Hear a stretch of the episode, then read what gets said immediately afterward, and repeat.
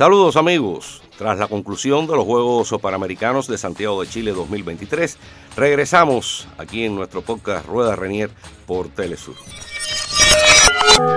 Queremos iniciar con un evento que va a ser de lo más importante en lo que queda de año, la celebración del Campeonato Premundial de Béisbol categoría sub-23 que va a acoger la República de Nicaragua.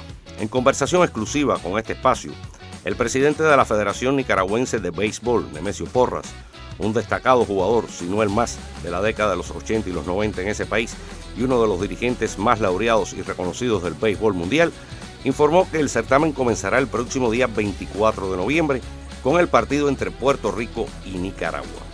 Ese encuentro se realizará en Masaya, en un nuevo estadio que lleva el nombre de Roberto Clemente, una figura legendaria del béisbol que está en el Hall de la Fama y quien falleció el día último del año 1972 cuando su avión cayó.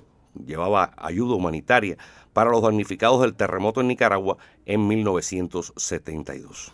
Ese será el primer encuentro y con él se va a rendir homenaje a esta legendaria figura que había estado días antes en el mundial que se realizó en ese país, antes de que el siniestro cobrara la vida de miles de nicaragüenses.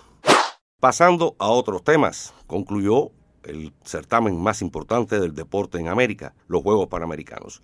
Santiago de Chile fue una digna sede. No vamos a utilizar la manida frase de que fueron los Juegos más importantes en la historia y los mejor organizados. No fue así, aunque hay que decir que la organización fue buena. Chile cumplió, organizaron unos Juegos con calidad y el público sobre todo respondió, que fue lo más importante. Creo que el gran éxito de estos Juegos fue que Chile conoció muchos deportes, que el pueblo chileno asistió en masa y con mucho respeto. Apoyaba a los suyos, sí, pero también respetaba la actuación del resto de los competidores del continente, los aplaudía y los apoyaba. Creo que ese fue el mayor éxito, poner a Chile dentro del mapa deportivo, una nación donde se practicaba fútbol y poco más de tres o cuatro deportes. En esta ocasión pudieron conocer el resto de los mismos y los apoyaron con muchísima efusividad. También hay que decir que hay aspectos en los que no se destacó y no fueron culpa de la organización en este caso.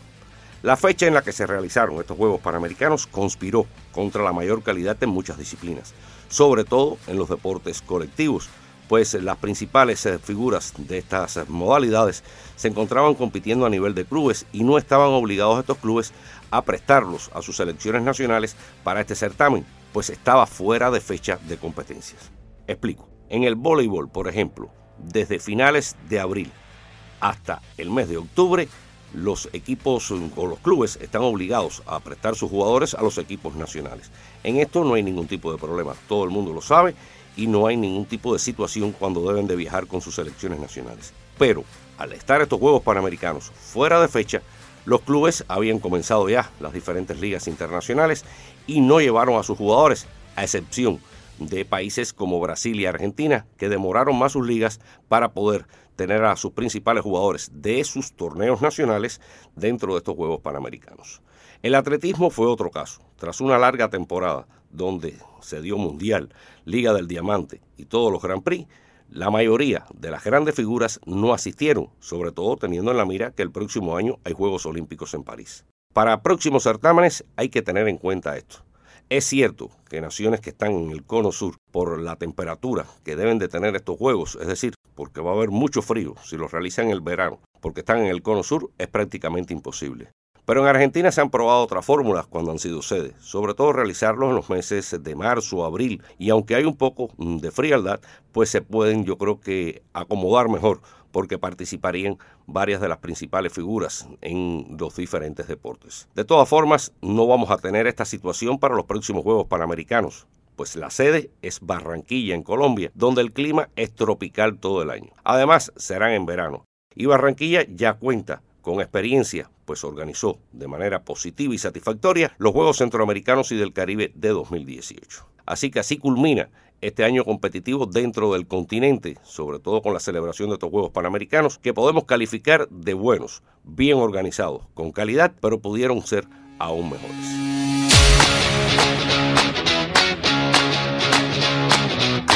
Así nos vamos amigos. Recuerden, Telesur es la casa de los deportistas latinoamericanos. Nos volvemos a encontrar la próxima semana. Chao, chao, chao.